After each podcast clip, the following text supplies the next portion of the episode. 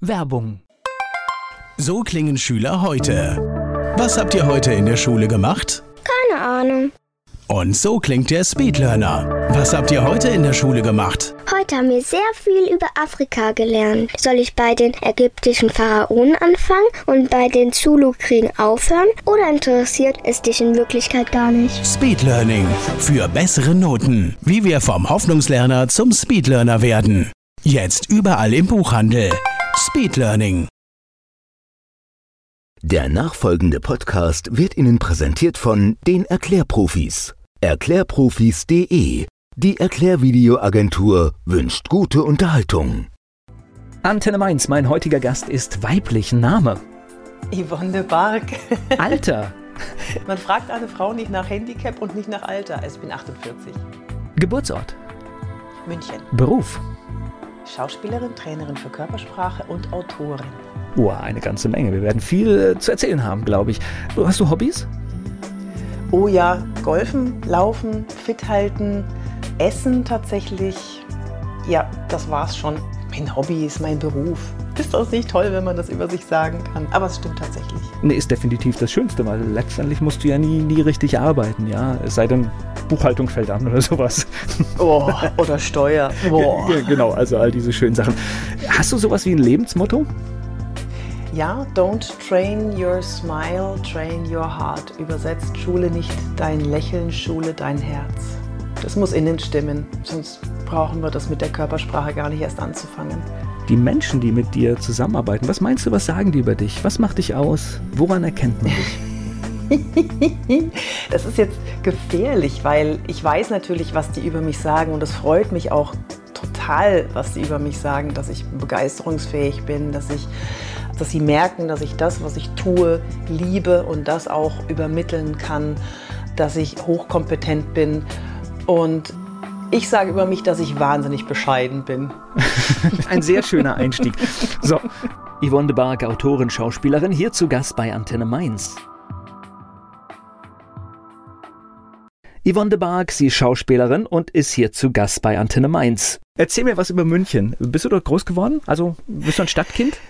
Nee, ich habe zwei Jahre in München gewohnt. Also von, von null, von Schlüpfen bis ich dann zwei Jahre alt war mit meiner Zwillingsschwester, also mit meiner Familie. Ich habe eine Zwillingsschwester und dann sind wir weggezogen. Ich bin aber tatsächlich für die Schauspielschule wieder nach München gekommen, viel, viel später, Jahre, Jahre später, 20 Jahre später. Gut, bis zwei, das heißt, da ist aus dieser Zeit definitiv wahrscheinlich keine Erinnerung über München da. Wo, wo ging es denn hin? Nee, wir sind dann nach Fürth gegangen in Franken. Ich kann auch fränkeln, wenn ich mag. Ich weiß auch nicht, ob das so viele verstehen, wenn ich da wegen so in meinem Dialekt rede. Das, das, das ist quasi. dem einen oder anderen, dem einen oder anderen kräuseln sich jetzt wahrscheinlich die Fußnägel. Das ist quasi diese bayerische Enklave, ne, die nicht ganz so bayerisch ist, ne? Franken. Kann man das so umschreiben? Ey, die Franken, die sind keine Bayern, gell? das, das meine ich, damit geht's los, ja. Das heißt aber dann Kindheit und alles war in Fürth. Ja, ich bin in Fürth aufgewachsen, tatsächlich mit meiner Familie. Drei Geschwister, großer Bruder, kleiner Bruder, Zwillingsschwester. Ich war, bis ich 15 Jahre alt war, habe ich mir ein Zimmer geteilt mit meiner Zwillingsschwester. Also so gerade auch in der Anfang der Pubertät, wo man eigentlich sein eigenes Ding machen möchte. Da bin ich aufgeweckt worden von einer sich föhnenden Zwillingsschwester und ich wollte eigentlich noch schlafen. Ich, ich war nie so, ich, ich habe nie so auf mein Äußeres geachtet und sie war, hat sehr darauf geachtet und hatte auch immer die neueste Schminke und mir war das alles wurscht und da passten wir überhaupt nicht zusammen. Also wir sind auch eineiig. Es war schwierig bis 15 und dann hatten wir jeder unser eigenes Zimmer. Was macht so eine Kindheit in Fürth aus? Was macht man da? Was passiert? Ist kleinstädtisch? Wie, wie, wie, wie ordne ich das ein? Also es gibt ja so einen schönen Spruch, wer nichts wird, kommt aus Fett. Deswegen bin ich da auch ganz schnell weggezogen. Ja, es gibt es leider. Obwohl Fürth ganz schön ist, wenn man da aufwächst, wenn man da seine sozialen Kontakte hat, wenn man da seine Freunde hat. Das finde ich ja immer wichtiger. Ich finde es nicht so wichtig, wo, in welcher Stadt man ist. Klar, die Stadt ist auch, kann schön sein. Vielleicht ist, ist die Stadt grün oder lebendig oder ruhig oder diese Einschätzung kann man, aber für mich ist es immer wichtig, wo fühle ich mich wohl, wo sind Freunde, wo sind Menschen, die mit denen ich mich gerne umgebe. Das ist mir wichtig. Wobei tatsächlich, ich führe ja viele dieser Gespräche und es ist schon, glaube ich, ein bisschen entscheidend, ob man so ländlich aufwächst oder so im großstädtischen Bereich. Und witzig, wie alle Menschen eigentlich, also man macht entweder genauso weiter oder das komplette Gegenteil. Das heißt also, viele aus dem ländlichen Bereich zieht es sofort in die Großstadt oder sie machen genauso weiter. Ja, du meinst, dass man einfach so bleibt, wie man ist? Also, ja, weil es prägt halt irgendwie. Dass es dort, im Gehirn verankert ist, ist und ja, ja, ja. Naja, gut, ich wollte auch, dass meine Kinder, ich wohne ja jetzt außerhalb von Köln, 25 Kilometer außerhalb da von Köln. Da ist es wieder.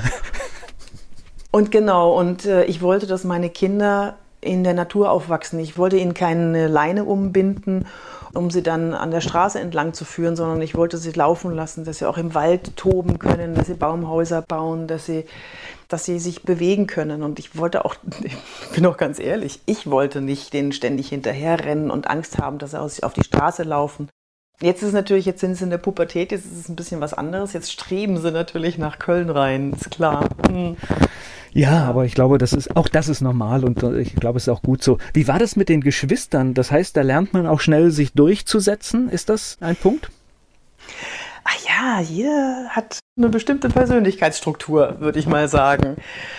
Ich glaube, jeder von uns hat so ein bisschen sein eigenes Ding gemacht. Wir wurden sehr, sehr selbstständig erzogen. Uns wurde Liebe hinterhergetragen, aber nicht die schmutzigen Socken. Okay. Also ist das verständlich? Ja, nein, das, das ist, das ist absolut verständlich. Das ist äh, alles, alles gut. Also wir wurden mit allem angefüllt, was uns für das Leben draußen fit macht. Und gleich geht's weiter im Gespräch mit Yvonne de Barg. Über Familie habe ich schon mit der Schauspielerin Yvonne de Barg gesprochen. Sie ist mein Gast hier bei Antenne Mainz. Und ich glaube auch, dass wir in diesem ganzen Wahnsinn, in diesem, in, in diesem schnell, schnell, schnell, in dem wir uns bewegen, auch wenn wir jetzt eigentlich, du, ich bin 48 Jahre alt, man vergisst ab und zu mal den Eltern dafür zu danken oder das reflektiert zu betrachten, was sie eigentlich für einen getan haben. Und ich habe mir vorgenommen, mindestens einmal die Woche meine Mutter anzurufen. Habe ich aber noch nicht so lange. Das mache ich bestimmt erst so ein, ein, halbes Jahr, einmal die Woche meine Mutter anzurufen und auch meine Oma und einfach mal zu fragen, wie geht's dir? Das, wir dürfen das nicht vergessen. Da, wo wir herkommen, die haben, auch wenn man mal Hickhack hat, auch wenn man mal anderer Meinung ist, dennoch, die Eltern sind das Wichtigste. Ja, gerade dann eigentlich. Warst du eine gute Schülerin? Ich war eine situationsadaptiv gute Schülerin. Ich habe wenig gelernt. Ich habe darauf vertraut, dass der Sport den Sauerstoff in meinem Gehirn dazu bringt, auch Wissen aufzusaugen. Ich drücke es mal anders raus. Ich war stinkefaul, habe viel Sport gemacht, habe Triathlon gemacht.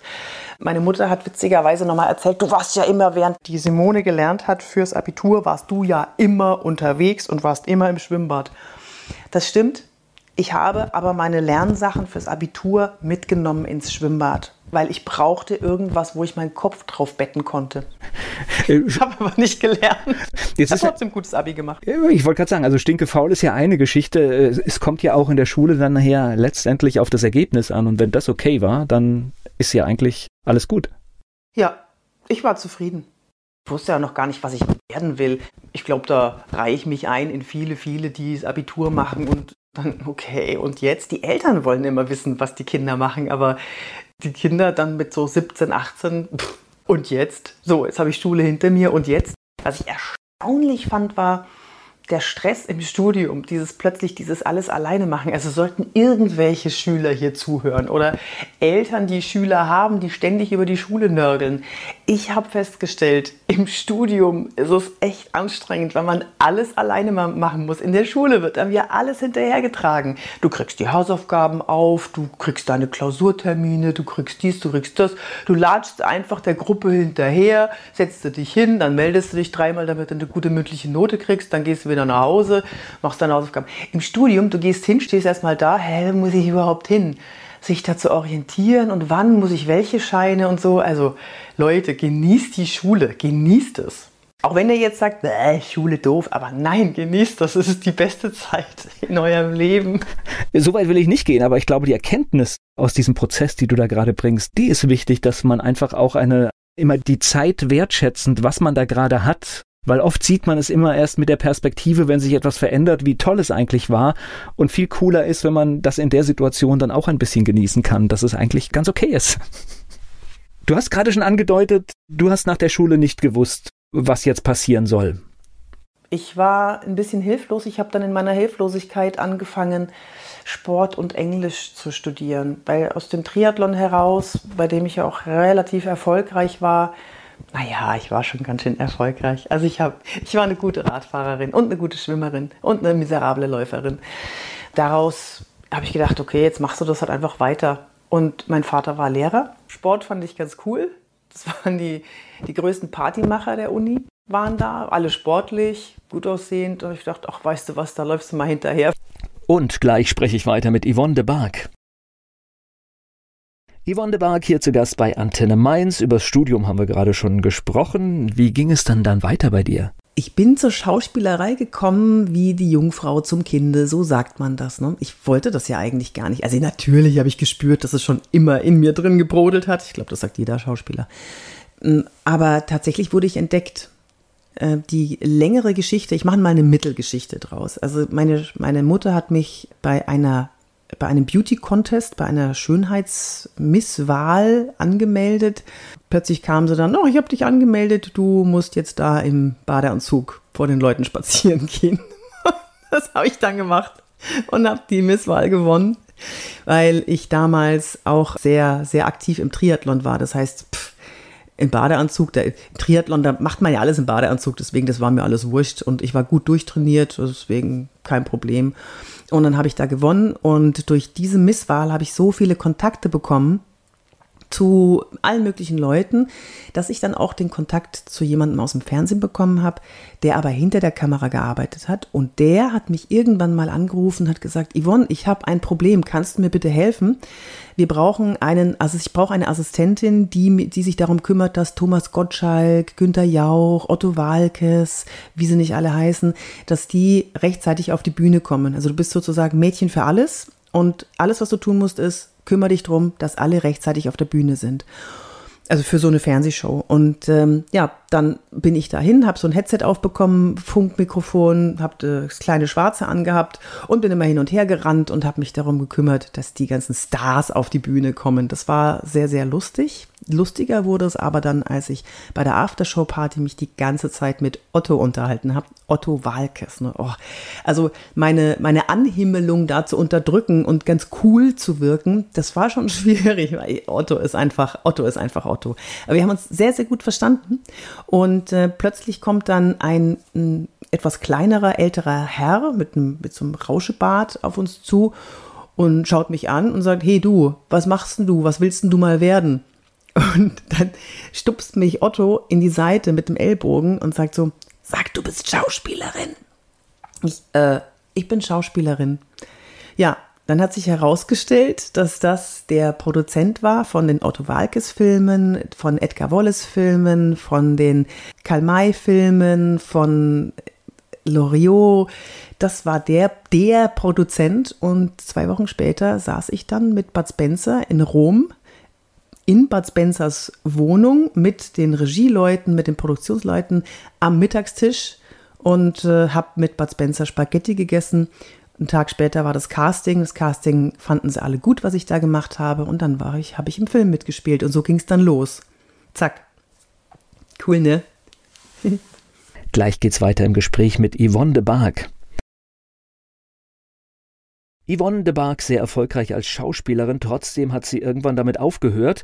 Und warum? Darüber spreche ich jetzt mit ihr. Wie war denn das erstmal so als erfolgreiche Schauspielerin? Ich habe nicht überlegt, ob ich aussteigen soll, sondern ich wurde mehr oder weniger gefragt bei Unter uns, das ist das letzte große, was ich gemacht habe. Ich wurde dann gefragt, ob ich mir die Rolle noch weiter vorstellen könnte. Meine Kinder waren damals drei und fünf Jahre alt. Ich konnte es mir dann also ich habe es sehr, sehr geliebt bei Unter uns. Es war eine, eine tolle Zeit. Ich habe dreieinhalb Jahre da gespielt, aber ich bin um 6 Uhr aus dem Haus und bin abends um 19 Uhr, 19.30 Uhr wiedergekommen und habe meine Kinder kaum gesehen und das war schon hart. Ich habe dann teilweise, mein, mein Sohn hat mich morgens dann aus den Armen des Au-pair-Mädchens heraus hat er mich dann verabschiedet, geweint und dann habe ich seine Träne von der Wange gepflückt mit meinen Fingerspitzen und habe sie mir in die Hosentasche gesteckt und habe gesagt, ich nehme jetzt mal deine Träne mit, dann ist sie immer bei mir und dann denken wir immer aneinander. irgendwas musste ich mir einfallen lassen, damit die Verbindung dann noch bleibt zu den Kindern. Aber es war schon viel und dann bin ich ausgestiegen. Ich habe ja schon angefangen zu schreiben, Bücher zu schreiben über Kindererziehung, Kindersatire. Ich wollte schon immer schreiben, schon immer. Und auch jetzt, wenn mich jemand fragt, was ist dein größter Traum, dann sage ich, ich möchte einfach mal einen Roman schreiben. Ich möchte so viel Geld in der Tasche haben, dass ich mich irgendwo hinsetze und nur runterschreibe. Ich habe zwar auch Romane geschrieben, aber das ist das, was wirklich richtig Spaß macht. Das können jetzt die, die nicht so gerne schreiben und die sich schon, bei denen sich schon die Fußnägel kräuseln, wenn sie eine E-Mail schreiben müssen. Ich liebe das. Ich liebe das. Gebt mir eure E-Mails, ich schreibe sie für euch. So, und dann habe ich vier Bücher geschrieben also ich habe einen Verlag gehabt, der, der das Buch dann genommen hat sofort und der hat mir dann noch drei andere Verträge gegeben, habe dann noch drei andere Bücher geschrieben und daraus resultierte, dass ich einen Literaturagenten hatte. Der Literaturagent wurde von einem Verlag angesprochen, ob ich nicht ein Körpersprachebuch schreiben könne für den Verlag. Und dann habe ich gesagt, nee, mache ich nicht, ich bin kein Diplompsychologe. Und dann hat der Verlag gesagt, ja, das wissen wir, aber du bist Schauspielerin und als Schauspielerin weißt du sehr genau, worauf es ankommt beim Wirken, wenn man so wirken möchte, um etwas zu erreichen, um etwas zu erzielen. Und dann habe ich noch ein Jahr lang hin und her überlegt, habe mich auch dann intensiv mit dem Thema Körpersprache lesen beschäftigt. Ja, und dann habe ich nochmal gefragt, was ist denn so wichtig für euch? Warum wollt ihr denn unbedingt von mir das Buch? Und dann haben die geantwortet, also der Verlag, ja, du schreibst so schön RTLig. Okay. Das versteht jeder, was du, was du schreibst. Okay, Klammer auf, du kannst komplexe Sachverhalte einfach vermitteln. So, wenn man es denn als Kompliment sieht. Ich habe es auch als Kompliment gesehen, weil es ist wirklich schwer, komplizierte ähm, Sachverhalte dann so zu vermitteln, dass es jeder versteht. Das ist nochmal einmal um die Ecke denken und sich in die Schuhe des anderen reinversetzen. Das ist schon eine eine Kunst. Also das ist sehr, sehr anstrengend. Wobei ich das jetzt, diese, diesen Begriff RTL, ich tatsächlich, ich sehe das sogar als als Medienmacher als Anerkennung an, denn man, man, muss immer die Geschichte, warum diese Begrifflichkeit überhaupt so im Raum hängt. RTL waren schon im Radiobereich in den 70ern die ersten, die ganz klare äh, Vorgaben hatten, wie Nachrichten aussehen müssen. Und da durfte ein Satz, ich weiß nicht, ich glaube, es war acht Wörter, war das längste, was der haben durfte. Und das führte mhm. einfach dazu, dass tatsächlich jeder zum ersten Mal auch diese Meldung verstand, egal wie komplex ein Thema war, weil es halt einfach klare Regeln gab, wie etwas auszusehen hat. Insofern finde ich das gar nicht so schlimm. Es ist eine Erklärung, die möglichst alle verstehen. Ja, also ich hatte dann auch Spaß daran, habe dann das erste Körpersprachebuch geschrieben und dann noch eins und dann habe ich Romane geschrieben und durch die Körpersprache, dadurch, dass ich das geschrieben habe, habe ich auch ein Rhetorikseminar besucht und der Rhetoriktrainer meinte zu mir, wenn du nicht auf die Bühne gehst damit und wenn du nicht Seminare gibst damit, dann bist du selber schuld. Also mit meinem Thema, ne? Körpersprache. Ja, ich kann es halt vormachen. Ja. Und es macht mir tierisch Spaß, den Leuten zu zeigen, so sieht das aus, wenn du unsichere Signale sendest, so sieht es aus, wenn du souverän auftrittst. So sieht es aus, wenn du die Gesten verwurstelst und so sieht es aus. Und dann, was ich auch vorhin gesagt habe, die innere Haltung, ne? don't train your smile, train, train your heart. Die innere Haltung als, als Schauspieler kann, weiß ich ja, wie man das macht, sich in eine bestimmte Haltung zu versetzen, dass auch die Körpersprache das nach außen transportiert. Das ist super spannend. Ja, was ich aber vorhin noch sagen wollte mit diesem, was, was sich alles geändert hat. Ne? Ich war ja Schauspielerin und jeder kannte mich und Einschaltquoten und dann wurdest du auch angesprochen auf der Straße und ich werde auch immer noch angesprochen auf der Straße. Das ist auch schön, das freut mich. Es kommt aber immer darauf an, wie man angesprochen wird. Manchmal ist man einfach nicht in der Stimmung, angesprochen zu werden. Und wenn einer dann von hinten einem in den Nacken schreit, Hallo, Frau Dr. Lassner, dann zucke ich zusammen, vor allem wenn meine kleinen Kinder dann dabei sind und das nicht einsortieren können, warum mich die Frau jetzt so komisch anschreit von hinten. Diese Distanzlosigkeit war manchmal nicht so nett. Also wenn, wenn ihr einen Promi auf der Straße trefft, und ich war ja damals, also jetzt bin ich ja kein Promi mehr, aber wenn ihr jemanden trefft, die freuen sich alle, normalerweise, außer vielleicht Mario Barth, freuen sich alle, dass sie, wenn sie angesprochen werden und wenn sie für ihre Arbeit geschätzt werden, aber höflich. Da gibt es schon manchmal übergriffige Situationen. Und deswegen dieser rote Teppich, rote Teppich, das ist toll, das ist schön. Ich war immer irrsinnig nervös, da auf den roten Teppich zu gehen. Und ist, ist der Fuß richtig? Und wie sieht meine Hüfte aus? Und ist das Lachen richtig? Und liegen die Locken richtig. Und ich bin auch ganz froh, dass ich jetzt, wenn ich Vorträge mache oder wenn ich meine Seminare gebe, dann bin ich ich. Und dann kann ich das vermitteln, viel mehr aus mir heraus. Und ich muss nicht so eine oberflächliche Maske anziehen. Das genieße ich schon sehr, sehr, sehr, sehr. Und die Sichtbarkeit, die man erreichen muss, das ist auch nochmal was, was ich lernen musste über diese ganzen Social-Media-Kanäle, über YouTube. Ich habe einen YouTube-Kanal, ich habe einen Podcast. Ich glaube, ich habe alles, was es gibt, was Sichtbarkeit erzeugt. Also man findet mich überall. Gleich geht's weiter im Gespräch mit Yvonne de Barg. Yvonne de Barg, wir kennen sie aus vielen TV-Serien. Sie ist Schauspielerin und hier zu Gast bei Antenne Mainz. Aber lass uns gerade nochmal in diesen Schritt gehen. Das heißt, du hast 28 Jahre, hast du, glaube ich, gerade gesagt, Schauspielerin, ausgelebt bis zum geht nicht mehr. Und dann hast du irgendwann für dich entschieden, das muss anders laufen und du musst etwas anderes machen. Mhm, genau. Also ich bin dann bei unter uns gegangen, bin, wie meine Rolle ist, mit dem Taxi weggefahren. und war nicht geplant, dass sie wiederkommt. Und dann bin ich nach Hause gefahren, nach dem letzten Drehtag und habe überlegt, ja, was, was machst du jetzt eigentlich? Willst du das weitermachen mit der Schauspielerei? Hast die Kinder immer vermisst? Ja, dann, dann fing das ja an mit diesen, mit, diese, mit diesen Vorträgen, da vor Menschen zu stehen und denen was über Körpersprache zu erzählen. Boah, ich war so schlecht am Anfang, also ich weiß nicht, ob ich jetzt gut bin, der ein oder andere sagt es, aber jeder hat natürlich seine eigene Meinung. Aber ich war eine Katastrophe, ich war nervös, ich war, ich war genau das, was ich den Leuten heutzutage bei, also jetzt beibringe, lasst es, versucht nicht was zu zeigen und versucht nicht nach, nach außen zu beißen und jemanden darzustellen, der ihr nicht seid. Versucht nicht Kompetenz darzustellen, die ihr nicht habt. Ihr habt eure Kompetenz, aber ihr müsst wissen, welche das ist. Und ihr müsst wissen, wie ihr wirkt. Und ich wusste bei den ersten Vorträgen überhaupt nicht, wie ich wirke.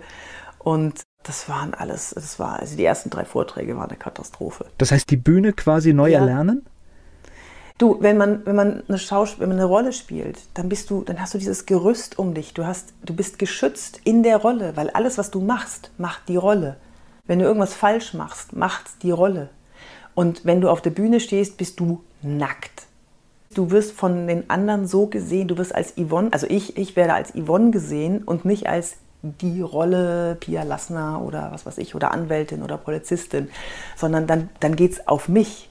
Dann wird die Frage an mich gestellt oder der Kommentar geht dann an mich. Oder stell dir vor, du stehst auf der Bühne, ist mir auch schon passiert, stehst du da und weißt genau, wann die Leute lachen sollten und lacht aber keiner. Rohrkrepierer. Hunderte von Leuten, Rohrkrepierer. Irgendwas hat nicht funktioniert. Das ist eine Katastrophe. Du möchtest sterben, du möchtest am liebsten verschwinden in dem Moment. Das ist so unangenehm. Ja, also neu erlernen, ja, da hast du recht. Das ist, der große Unterschied ist, du hast keinen Schutz mehr. Du bist du, ja. Gleich geht's weiter im Gespräch mit Yvonne de Barg. Yvonne de Barg hier zu Gast bei Antenne Mainz, lange Zeit Schauspielerin. Heute hilft sie Menschen bei ihrem geschäftlichen Auftritt. So, was ist denn heute dein Thema? Das heißt, Körpersprache ist eines deiner Themen? Körpersprache, Auftritt, alles, was mit Wirkung zu tun hat, online und offline, vor der Kamera. Es gibt ja jetzt immer mehr Online-Kurse oder die Webcam zum Beispiel, dass Leute vor der Webcam nicht genau wissen, wie sie auftreten müssen. Und da, da helfe ich, da unterstütze ich Firmen, wie sie ihre Online-Präsentationen so gestalten, dass sie gute Komplimente bekommen und ja, das, das auch gut machen. Es ist was anderes vor der Webcam oder vor der Kamera was zu präsentieren als im analogen Leben. Ich sage immer analoges Leben, also offline, normal in, in Präsenzveranstaltungen was zu präsentieren. Aber ich mache beides, weil ich beides kann. Das eine aus meiner Vergangenheit und das andere aus der Erfahrung. Es macht irrsinnig Spaß, weil mit wenig kleinen Stellschräubchen kann man so viel erreichen. Jetzt bei der Webcam nur der Bildausschnitt oder den Kontakt zu den Zuhörern herzustellen. Das ist so einfach. Man muss es nur wissen. So, ich schildere dir jetzt einen Albtraum, den ich vor kurzem erlebt habe. Eine, ja, eine, eine Online-Konferenz mit 16 Personen, die sich mhm. sehr spontan zusammengetroffen haben. Es kam auch zu einem ganz guten Ergebnis. Aber ich konnte mich auf einen Großteil der Gespräche nicht konzentrieren, weil ich musste bei dem einen schauen, oh Gott, was hängt denn da hinten? Bei dem anderen muss ich sagen, hey, warum filmst du dich von unten? Du siehst 20 Kilo dicker aus, als du bist. Äh, und, und mit diesen Dingen war ich die Hälfte dieser Besprechung beschäftigt und konnte mich eigentlich auf den Inhalt nicht wirklich konzentrieren. Ich gebe es auch offen zu, ich lasse mich leicht ablenken, aber es wurde mir auch eine gute Vorlage geliefert. Man sagt ja, dass intelligent, besonders intelligente Menschen sich von sowas eher ablenken lassen. Ne? Oh, Dankeschön.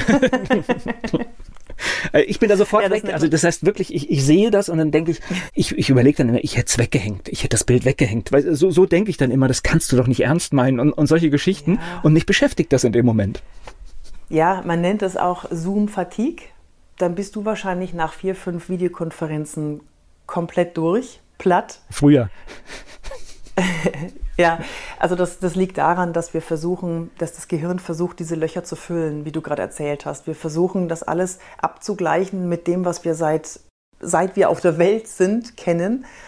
Ähm, nämlich, dass wir jemanden sehen, wie er normal gegenüber bei uns am Tisch sitzt. Wir sehen ihn von oben bis unten. Wir sehen keine Zimmerdecke, wir sehen keine Nasenlöcher, wir sehen wir können den Blick schweifen lassen im Raum und wir sehen nicht die ganze Zeit den anderen an und müssen überlegen, was ist da hinter dem. Wir sehen keine Pflanzen aus dem Kopf wachsen, also im Hintergrund oder sonst irgendwelche Sachen, die uns stören. Und auch das Mikrofon, da gebe ich auch immer ganz gute Tipps. So, was könnt ihr für ein Mikrofon nehmen? Dieses kratzige, hallige, integrierte Mikrofon oder manchmal auch das Headset. Es gibt auch Headsets, die kratzen und das versucht unser Gehirn auszugleichen weil es das nicht kennt. Und es stellt keine Nähe her, sondern es stellt Distanz her. Und das, und das auszugleichen ist anstrengend fürs Gehirn. Ich habe einen Online-Kurs mit 28 Videos. Da sind, findet man auf meiner Homepage, da kann man, da kann man mit 28 Videos das sein Set zu Hause einstellen. Da geht es um Körpersprache, da geht es um Etikette. Da, da passieren ja auch furchtbare Sachen. Videokonferenz-Etikette. Das sollte man einfach wissen, zum Beispiel, dass, dass man nicht später, so nach 5, 10, 15 Minuten, dann dem anderen, äh, dass dann herauskommt, dass noch jemand anderes mit im Raum war. Das ist äußerst ungünstig, wenn der andere später erfährt, da hat jemand die ganze Zeit zugehört. Das ist ungünstig, das gibt uns kein gutes Gefühl. Das heißt, wenn jemand reinkommt, gleich sagen so, okay, das ist der Dings reingekommen, aber es ist gleich wieder weg. Irgendwie auf jeden Fall bemerkbar machen, dass da jemand reingekommen ist. Sowas zum Beispiel. Oder das Licht. Manche setzen sich tatsächlich, also es ist Wahnsinn, setzen sich vor das Fenster, wollen uns vielleicht den schönen Garten zeigen. Den wollen wir vielleicht auch sehen, aber nicht in dem Moment, weil wir wollen den Menschen sehen und den sehen wir nicht, weil er im Gegenlicht sitzt. Also einfach Licht von vorne, da gibt es schöne Softboxen, die kann man für ein Apfel Ei überall zu kaufen, die kann man sich dann nehmen, kann man sich vorne hinstellen und einen schönen Glanz in die Augen zu bringen, anstatt einen Glanz auf die Glatze mit Deckenlicht von oben. Also es ist wunderbar, es sind ganz, ganz einfache Sachen, die uns ganz schnell, die dem Gesprächspartner ganz schnell das Gefühl vermitteln, wir sitzen gemeinsam an einem Tisch. Klarer, sauberer Ton, gutes Licht, gute Körpersprache, darauf achten, du bist immer im Bild, wenn die Kamera an ist. Du wirst immer gesehen, seid immer präsent. Es gibt eine schöne Geschichte, da war ich selber Teilnehmer in einem Seminar, in einem Webinar und saß aufrecht präsent. Ich habe auch so ein Sitzkissen extra dafür, damit ich auch gerade sitze. Es gibt auch eine schöne Übung auf meinem YouTube-Kanal, wie man so, wie gerade sitzen kann und gerade stehen kann. Könnt ihr euch gerne anschauen. Und nach dem Seminar, nach dem Webinar hat mich dann eine andere angerufen aus dem Webinar und hat gesagt, boah Yvonne, ich würde gerne mit dir arbeiten. Ich habe ja mitgekriegt, du bist Körpersprachetrainer und ich fand das so toll, wie präsent du die ganze Zeit gewirkt hast. Du warst ja immer da und du warst ja, ich, du bist mir aufgefallen. Und habe ich gesagt, das ist, das ist schön, freut mich. Und dann sagt sie, ja, und da war ja noch so ein Coach, der war irgendwie für Kommunikation, aber der saß die ganze Zeit so gelangweilt in seinem Bürostuhl. Also den würde ich ja niemals engagieren. Ja. Krass, ne? Das heißt ab immer auf der Bühne. Ja, gleich geht's weiter im Gespräch mit Yvonne de Barg. Yvonne de Barg, Schauspielerin, heute Trainerin für Unternehmer. Sie ist hier zu Gast bei Antenne Mainz. Das heißt aber auch, wir müssen uns jetzt, ich sag mal, Corona hat uns da ein bisschen nach vorne geschoben jetzt. Wir müssen einfach mit diesen Tools leben. Da werden mhm. auch total viele bleiben, weil wir haben natürlich auch gelernt, ach guck mal, der 30-Minuten-Termin, da muss ich gar nicht hier irgendwie eine Stunde ja. in die nächste Stadt fahren, sondern der kann wirklich nur 30 Minuten dauern, weil wir schalten uns zusammen und besprechen uns. Das heißt aber ja. auch, wir müssen dann die stilistischen Mittel, die wir haben, weil jetzt der persönliche Kontakt halt ein bisschen zurückgeht. Das heißt, wir müssen die aber auch komplett dann ausspielen und nutzen. Ja, genau. Und da sollte man so ein paar Sachen einfach, da sollte man ein paar Sachen wissen. Ich war ganz erschrocken, als es gab mal so eine Fernsehsendung jetzt während der Corona-Zeit. Günter Jauch und Thomas Gottschalk, die saßen vor dem Computer und haben von oben nach unten reingeguckt in die Linse und haben auch noch nicht mal in die Linse geschaut, obwohl die, die sind das ja eigentlich gewohnt. Aber die kennen eben nicht die Kameralinse vom Laptop, sondern die kennen die Kameralinse aus dem Studio. So, und sich darauf zu konzentrieren, dass man in die Linse reinschaut, das ist denen sogar schwer gefallen. Aber das ist die kürzeste Verbindung, ist der Blickkontakt. Die kürzeste Verbindung zwischen zwei Menschen ist der Blickkontakt. Es ist nachgewiesen, dass durch den Blickkontakt das Kuschelhormon Oxytocin ausgeschüttet wird. Und deswegen ist es so wichtig, dass wir dem anderen gönnen, das Gefühl zu bekommen, angesehen zu werden, der Blickkontakt aufgebaut zu werden. Ich weiß, es ist schwer, weil man wenn man sehr konzentriert im peripheren Sichtfeld die Körpersprache des anderen noch betrachten, beobachten muss, aber gönnt dem anderen mal den Blickkontakt. Das ist auch das, was uns müde werden lässt, wenn wir die ganze Zeit mit jemandem reden, der uns gar nicht anschaut. Die ganze Zeit, eine Stunde mit jemandem reden, der uns nicht anschaut. Das ist anstrengend fürs Gehirn. Also das ist keine Verbindung. Auf. Also das ist das, was auch meine Erfahrung ist. Tatsächlich diese Online-Konferenzen, die auch kürzer dauern, sind tatsächlich anstrengend. Also für mich sind die anstrengend, wenn ich da zwei Videocalls an einem Vormittag gemacht habe, dann brauche ich erstmal eine Pause, während mhm. ich tatsächlich zwei Präsenztermine relativ gut wegstecke. Ja, genau. Genau. Das Gleiche ist ja, es geht ja nicht nur um, um Videokonferenzen, es geht auch Webinare. Bei Webinaren, weißt du, was der größte Fehler ist? Den die Leute beim Präsentieren machen, wenn sie online präsentieren? Nein, weißt du nicht. Weißt du doch? Ich bin gespannt. Ich bin Was? schon ganz aufgeregt. ich bin ganz aufgeregt. Der größte Fehler ist, dass sie wenn überhaupt, ganz klein oben am Bild oder an der Seite ganz kurz sich zeigen, guten Tag, ich bin Peter Müller und heute geht es um Licht, Metall, bla blub, was auch immer, Versicherungen, sonst was. Und dann schalten Sie sofort die Präsentation ein. Heute erfahren Sie das und das und das. Das ist für Vertrauensaufbau, gerade im Verkäufer-Kundengespräch, ist es extrem schlecht, weil wir bauen keine, kein Vertrauen zu PowerPoint-Folien auf, sondern wir bauen Vertrauen zu den Menschen auf. Und der größte Fehler ist, dass sofort die Präsentation kommt und die läuft dann durch eine halbe Stunde oder eine Dreiviertelstunde bis zum Ende und wir haben den Menschen hinter der Stimme oder der, der mit der Stimme kommt, den haben wir nie gesehen. Das ist aber das Wichtigste. Wir kaufen nicht, wir kaufen keine PowerPoint-Folie. Wir vertrauen nämlich, wir, wir lassen uns nicht überzeugen, sondern der Mensch überzeugt uns.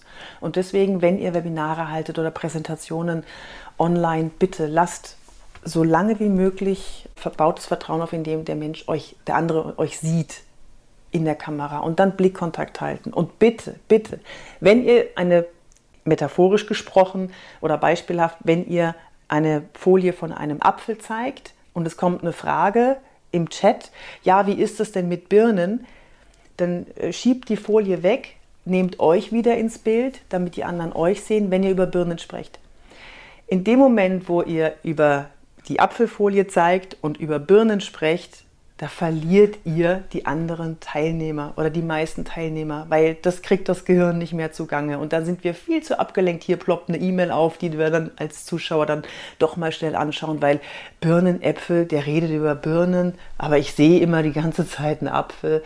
Also nur über das sprechen, was auch wirklich auf der Folie ist. Wenn ihr abdriftet, was ihr natürlich dürft, dann bitte die Folie ausmachen und euch wieder zeigen. Gibt es eigentlich einen Grund, warum wir uns dann hinter Folien vielleicht verstecken? Ist uns das jetzt unangenehm? Na klar. Was glaubst du, wen wir am liebsten anschauen oder wen wir am meisten betrachten bei einer Videokonferenz oder bei einem Webinar? Wo schauen wir hin? Wir schauen uns selber an. Okay. Wir schauen unser kleines Bildchen selber an. Mhm. Warum? Weil wir in meinen Seminaren arbeite ich viel, viel mit Kamera. Das heißt, ich nehme alle, alles, was die, die Teilnehmer machen, auf und dann gehen wir später nochmal in eine 1 zu 1 Coaching und dann schauen wir uns das nochmal an. Und das, die sagen dann immer, ich habe sowas überhaupt noch nicht erlebt. Ich habe mich so selten auf der selber gesehen. Und jetzt sehen wir uns ständig selber. Ständig sehen wir, ach, so sehe ich aus, wenn ich konzentriert bin. Ach, so sehe ich aus, wenn ich rede. Ach, so sehe ich, sehe ich aus, wenn ich eine Nase bohre. Ständig sehen wir das. Wir haben normalerweise nie die Möglichkeit, ein Fremdbild von uns zu bekommen. Und das ist jetzt so ein verschummeltes, simuliertes Fremdbild, weil es sind ja immer noch wir, die das sehen. Aber es ist auf jeden Fall interessant für uns. Es ist kein Spiegelbild, sondern es ist ja eine, eine Kamera, ein Video von uns. Und deswegen schauen wir da gerne hin. Ja, also tatsächlich mache ich auch und man kann auch zwischendrin nochmal die Haare richten, wenn man irgendwie sie sich durcheinander gebracht hat. Auch das, äh, dabei erwische ich mich auch. ja, ich ehrlich gesagt mich auch.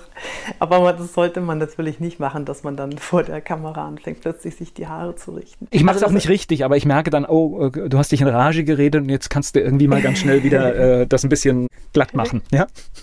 Ja, ja, ja, genau. Ich spreche gleich weiter mit Yvonne de Barg. Yvonne de Barg, Schauspielerin, heute hilft sie unter anderem Menschen, dass sie in Videokonferenzen besser rüberkommen.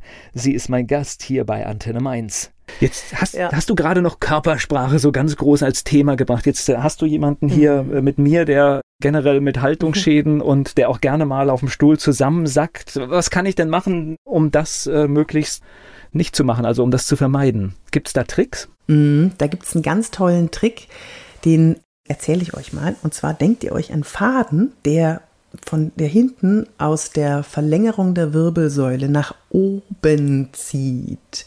Der zieht die Wirbelsäule richtig schön lang. Die Wirbelsäule stellt sich übereinander auf. Was jetzt passiert ist, der Bauch geht rein, der Po geht rein und das Kinn kommt in genau die richtige Position.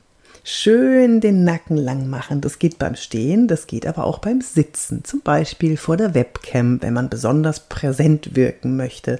Das Kinn immer ein bisschen runternehmen, dann wird nämlich der Nacken schön lang. Und wenn man jetzt das Gefühl hat, dass die Schultern noch nach vorne fallen oder die Schultern zu weit nach hinten gestreckt sind, dann einfach die Schultern in die Mitte nehmen, die Hände nach vorne ausstrecken, die Handflächen nach oben und die Hände nach außen drehen, nach außen schieben und dann wieder runternehmen. Dann hat sich diese Spannung im Brustbereich hat sich dann aufgebaut und man steht super präsent und wirkt auch präsent. Das Problem ist, wenn wir zusammengesunken dastehen, werden wir als inkompetenter wahrgenommen, weil früher in der Steinzeit war es so, jemand, der aufrecht stand und gestrahlt hat, der wirkte auf uns, auf unser Steinzeitgehirn, wirkte der gesund und stark und durchsetzungsstark und dem haben wir gerne gefolgt, dem sind wir gerne hinterhergegangen. Also immer schön aufrecht stehen. Wenn ihr euch das nicht merken könnt für den Alltag, ich habe für mich einen super Trick und zwar, wenn ich in einen Raum reingehe, in dem ich präsent wirken möchte, ich stelle mir vor, dass von der Türschwelle, also von dem Türrahmen oben, meine Lieblingsspeise herabhängt. Und das ist bei mir knuspriger Bacon. Der hängt in meiner Vorstellung vom Türrahmen. Wenn ich durch den Türrahmen gehe, richte ich mich auf, versuche nach dem, Tür, nach dem knus knusprigen Bacon zu schnappen und dann habe ich automatisch eine aufrechte Haltung. Vorsicht jetzt, Kinn wieder nach unten nehmen, nachdem ihr versucht habt, den meinen Bacon zu schnappen. Also denkt euch eine Lieblingsspeise, die darunter hängt. Dann habt ihr einen Trigger, an den ihr denken könnt, aha, jetzt aufrecht gehen, stehen und dann vielleicht auch sitzen. Gleich geht's weiter im Gespräch mit Yvonne de Barg. Yvonne de Barg zu Gast hier bei Antenne Mainz. Gerade waren wir beim Thema Körpersprache. Ich merke, du benutzt so Bilder, also der Faden und jetzt hier auch das Lieblingsessen. Das sind ja alles Bilder und damit habe ich auch die Chance, mir das sehr kurzfristig und sehr schnell in einer Situation aufzurufen. Weil ich sag mal, Faden, okay, ich muss das und das machen. Wenn ich das äh, einige Male geübt habe, kann ich das relativ schnell abrufen. Genau. Ich habe zum Beispiel an meinem Schlüsselbund auch einen Faden dran. Mit wem arbeitest du heute? Was, was sind das für Menschen? Das heißt, du bist jetzt in Unternehmen oder wie muss ich mhm. mir vorstellen, was sind deine Kunden? Also ich habe von DAX-Vorständen bis mittelständische Unternehmen, ich habe alles. Ich habe jeder, der sich für seine Wirkung interessiert. Ich habe natürlich auch Coaches und Berater. Ich habe viele Vertriebler, Verkäufer und Führungskräfte. Ich liebe es, mit angehenden Führungskräften zu trainieren weil die sind heiß, die sind willig, die, die wissen, die haben ihre Ziele und ich liebe es, mit Menschen zu arbeiten, die, die brennen für eine Sache und ja, das befeuert sich dann gegenseitig. Das heißt, ich kann denen was geben, was sie noch nicht so, worüber sich noch, sie noch nicht so Gedanken gemacht haben, wie wirke ich eigentlich und wie will ich wirken. Und da kommen wir auch zu einem spannenden Punkt, Authentizität. Ich bin ein großer Verfechter der situationsadaptiven Authentizität. Ich wehre mich dagegen, wenn jemand sagt, ich bin so wie ich bin und so will ich auch bleiben. Weil das greift ja gar nicht, das kann ja gar nicht stimmen. Ich bin zu Hause, bei meiner Familie bin ich ganz anders als im Seminarraum oder in einem Akquisegespräch, denn dann versuche ich den anderen da abzuholen, wo er ist. Ja, und zu Hause, da muss ich natürlich eine andere situationsadaptive Authentizität ja, vermitteln. Es ist sehr spannend und Authentizität finde ich runtergewirtschaftet, das Wort. Na, du hast es gerade ganz, ganz schön gesagt, weil Rollen ist eigentlich das Wort, denn tatsächlich, wenn du einen Tag durchgehst, du übernimmst ja immer irgendwelche Rollen und dann hat das vielleicht ja, auch ein genau. bisschen was von der Schauspielerei. Das heißt, in dem Moment, wo du vielleicht auf eine Bühne gehst, verhältst du dich ja auch hoffentlich anders als vielleicht zu Hause. Ja, schön, dass du das so sagst. da wird der ein oder andere sagen, nee, ich bin immer so, wie ich bin. Ich sage dir eins, wenn, wenn ich immer so wäre, wie ich bin, ja, ich habe ja meine Basisauthentizität, mit der ich reingehe in, in Situationen, aber ich habe mein Ziel und das Ziel möchte ich natürlich verfolgen. Wenn ich jetzt schlecht gelaunt bin, ich bin, ich fahre zu einem Termin, werde geblitzt und ich weiß genau, okay, verdammt, Monat Führerschein weg, was mir natürlich nicht passiert. Aber stellen wir uns mal vor, Führerschein weg, ich gehe in den Termin rein. Wenn ich jetzt authentisch wäre, dann würde ich rumkeifen. Ich weiß ja, was ich in der Situation möchte. Ich weiß ja, was meine Ziele sind. Und da muss ich einfach mal zurückstecken. Und dieses The Show must go on oder It's Showtime ist für mich so ein Trigger, dass ich sage, okay, It's Showtime heißt für mich, konzentriere dich drauf, was jetzt kommt. Alles andere kannst du nach hinten verschieben. Klar kommt es aus der Schauspielerei. Ich habe zum Beispiel mal, also aus, aus meinem Schauspielleben, ich habe zum Beispiel, meine erste große Serie war am Wörthersee und das war meine Chance, das war meine Chance, Fuß zu fassen, also nach dem Kinofilm dann, in der Schauspielerei, auch in der deutsch-österreichischen Fernsehlandschaft. Und mein Bruder rief mich eines Morgens an, nachdem ich so drei, vier Drehtage schon hinter mich gebracht habe, rief mich an und hat mir dann erzählt, er hat meinen Freund, meinen damaligen Freund, tot aufgefunden. Er hatte einen epileptischen Anfall und die wohnten aber im gleichen großen Haus zusammen, also in verschiedenen Wohnungen, aber der hat ihn auf dem Flur gefunden und hat mir das dann am Morgen des Drehtags gesagt. Und da wusste ich auch nicht, was ich tun soll. Ich bin dann heulend zum Set gefahren. Ich, mir ist der Boden unter den Füßen weggerissen worden. Da bin ich ausgestiegen aus dem Auto. Der Regisseur hat gesehen, was los ist. Er hat gesagt, was, was passiert? Ja, ich habe hab gerade erfahren, dass mein ähm, Freund gestorben ist. Und dann meinte der Regisseur, gut, das ist jetzt deine Entscheidung. Wir stehen alle hinter dir. Wenn du drehen möchtest, dreh zur Ablenkung, was auch immer. Und wenn du nicht drehen möchtest, verstehen wir das alle. Und da habe ich eine Entscheidung getroffen, die mich für mein Leben geprägt hat. Ich habe gedreht ich habe dann zwar in der Maske immer wieder geweint und die haben mich dann, die Maskenmädels haben mich wieder zusammengeflickt, abgeschminkt, aufgeschminkt, weil ich ja knallrote Augen hatte und fix und fertig war. Aber ich habe für mich die Entscheidung getroffen, Showtime.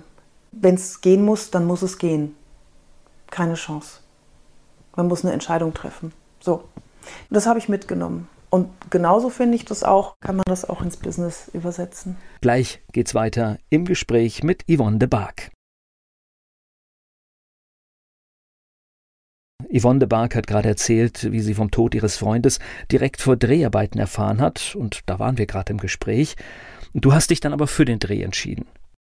Und ich glaube, das ist auch eine gute Entscheidung, so umzugehen. Also ich meine, klar, es muss dann auch Platz für eine Trauer sein, aber nichtdestotrotz, ja. erstmal geht ja trotzdem alles irgendwie weiter. Und ich glaube, äh, aber da muss jeder seinen eigenen Weg finden. Aber ich kann diese ja, Entscheidung. Ja, das, das ist weiß mein ja, Weg natürlich. Genau, ich kann diese Entscheidung durchaus nachvollziehen, dann äh, so zu agieren und das ist auch mit Sicherheit für viele ein guter Weg. Ich wollte noch was zu der Schauspielerei sagen, ganz kurz. Ja. Weil du gesagt hast, wir schauspielern ja in den Rollen. Also, wenn man Schauspieler fragt, was ist dein Job, dann sagen die nicht, ich lüge den ganzen Tag. Ein Schauspieler ist in dem Moment das. der ist im Moment die Rolle. Es ist nicht so, dass wir dann eine Lüge erzählen, sondern wir versetzen uns so rein in die Situation und in die Rolle, dass wir das sind. Das ist, glaube ich, ein wichtiger Punkt zu verstehen. Ähm, du, ich bin da komplett bei dir. Also ich kann auch ein Beispiel noch hier aus dem Radiobereich bringen. Also keiner möchte eine Morningshow so erleben, wie wenn nicht der Moderator seine Rolle einnimmt, dass er gerade eine Morningshow moderiert. Weil der ist genauso mhm. gerade aufgestanden, ist vielleicht hundemüde, äh, vielleicht zu spät ins Bett gegangen. Aber das ist natürlich nichts, was in diese Rolle gehört, weil er hat einen Auftrag, die Menschen wach zu machen und was anzubieten. Mhm. Und deswegen ist es tatsächlich auch eine Rolle, die dort ausgefüllt wird. Und das ist okay. Ja, ausgefüllt. Nicht gespielt, ausgefüllt. Das ist, das, das ist der richtige Ausdruck. Ja, natürlich, weil er, er, er, macht dort, er macht dort seinen Job und da gibt es gewisse Dinge, die, die angeboten werden sollen und müssen und genau das wird in diesem Moment gemacht. Genau. Und das ist okay. Genau. So, jo. wie findet man dich denn? Das heißt, du hast von Sichtbarkeit schon gesprochen. Das heißt, egal welche Social Media Plattform ich aufrufe, ich finde dich. Ja, genau. Mein Name ist Yvonne de Barg. Guten Tag, meine sehr verehrten Damen und Herren. Ich, Sie finden mich auf Instagram, LinkedIn, Xing, YouTube-Kanal habe ich auch und Podcast. Auf meiner Homepage yvonnedebarg.de findet man alles über mich. Ja, ich freue mich immer, wenn mir jemand schreibt. Ich freue mich über alles, was kommt. Gerne. Ich antworte auch persönlich. Das kann dann vielleicht mal zwei Tage dauern, aber es gibt immer Lücken, wo man schnell mal antworten kann und äh, mit anderen in Kontakt treten kann. Also gerne, gerne schreiben. Darf ich meine E-Mail-Adresse sagen oder ist das zu wenn du mit den Konsequenzen vielleicht leben kannst, darfst du auch deine E-Mail-Adresse sagen. Man findet meine E-Mail-Adresse auf meiner Homepage. Okay, ja. Aber jetzt ein klares Signal, das hat man ja auch nicht oft. Das heißt, wenn, wenn man auf deiner Homepage ist und eine Nachricht an dich schreibt, dann kommt sie auch direkt zu dir. Das ist ja auch, sage ich, direkt zu mir. Ja, ein, ein, ein Zeichen von Wertschätzung, wenn man weiß, es ist so, wie es da steht, ja.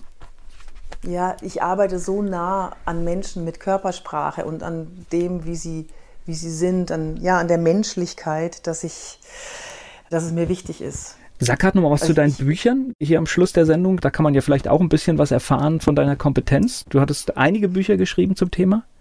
Elf. Elf. Okay. nee, Sag mal zwei, drei Titel vielleicht. also ein, mein Lieblingsbuch im Moment ist Wirke wie du willst. Körpersprache gezielt einnutzen, souverän auftreten, wenn es darauf ankommt. Da ist alles drin aus zehn Jahren Erfahrung, auch das Neueste vom Neuesten. Und wir haben ein anderes Buch, das kriegt man aber nur bei mir, das gibt es nicht mehr, das ist 111 Gründe, einen Mord zu begehen. Das ist äh, ein lustiges Buch, mit dem ich auch manchmal Lesungen mache. Das wollte ich euch jetzt nicht vorenthalten. Das ist so lustig. Da sind, da werden laubblasende Nachbarn werden dann über den Jordan geschickt und ja, das ist die konsequenteste Art der Konfliktlösung. Super viel Spaß, diese ganzen alltagsnervenden Parkplatzwegschnapper oder wer auch immer einen da so nervt, auszuschalten. Ja. Der Schluss, den ich gerne noch euch mitgeben möchte, das ist ja, ah, Körpersprache ist ja so ein, ja, dann machst du die Geste und dann wirkst du so und dann wirkst du so und dieses Signal wirkt dann so. Das, das ist, ja, das ist okay, aber es stimmt nur bedingt. Weil wenn, wenn es von innen stimmt, dann funktioniert es auch. Das, mein, mein Lieblingssatz ist auch, der Blick ist die kürzeste Verbindung zwischen zwei Menschen, aber das Lächeln ist die kürzeste Verbindung zwischen zwei Herzen. Wow, einen schöneren Schlusssatz kann man gar nicht haben. Ich bedanke mich für das Gespräch. Ich danke dir. Es hat mir ganz, ganz viel Spaß gemacht. Ganz liebe Grüße an die Hörer. Macht euch noch einen schönen Tag und wirkt so, wie ihr wirken wollt. Dieser Podcast wurde präsentiert von den Erklärprofis. Erklärprofis.de Werbung. So klingen Schüler heute. Was habt ihr heute in der Schule gemacht? Keine Ahnung. Und so klingt der Speedlearner. Was habt ihr heute in der Schule gemacht? Heute haben wir sehr viel über Afrika gelernt. Soll ich bei den ägyptischen Pharaonen anfangen und bei den Zulu-Kriegen aufhören? Oder interessiert es dich in Wirklichkeit gar nicht? Speedlearning. Für bessere Noten. Wie wir vom Hoffnungslerner zum Speedlearner werden. Jetzt überall im Buchhandel. Speedlearning.